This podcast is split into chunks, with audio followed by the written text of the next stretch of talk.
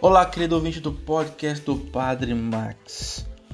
Qual é o resultado dessa autossuficiência e dessa presunção que nós percebemos na liturgia de hoje, no Evangelho em especial, hoje, 1 de abril? O resultado seria o erro. Todas as vezes que nós também experimentamos isso, tocamos na realidade do erro. Eles dizem: o Cristo ninguém saberá de onde é.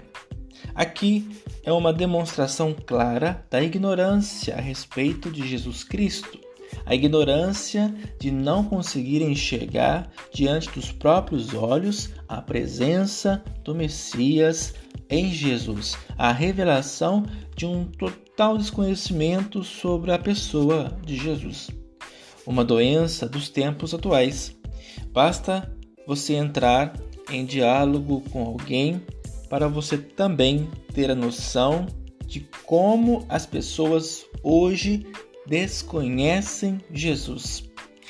São Jerônimo dizia que ignorar a Escritura é ignorar o próprio Cristo.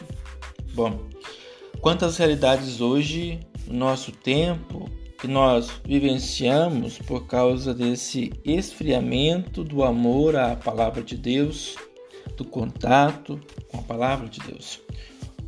O mundo vai nos bombardeando de outras informações, outras fontes aparentemente boas e interessantes, e nós nos desviamos, nos afastamos da palavra de Deus. Lugar privilegiado de encontro com o Senhor, de conhecimento de Jesus Cristo. E passamos também a ser analfabetos de Jesus Cristo, não sabemos dizer nada porque não temos a experiência com Cristo, não temos o conhecimento de Jesus Cristo e por isso não o amamos. Hoje a palavra de Deus nos convida a dar um salto, a não nos comportarmos com esses ou como esses habitantes de Jerusalém que ignoram a presença do Cristo e não perceberam nele a ação de Deus, a presença de Deus e caíram no erro, perderam o tempo da graça. A graça de Deus nos visita hoje.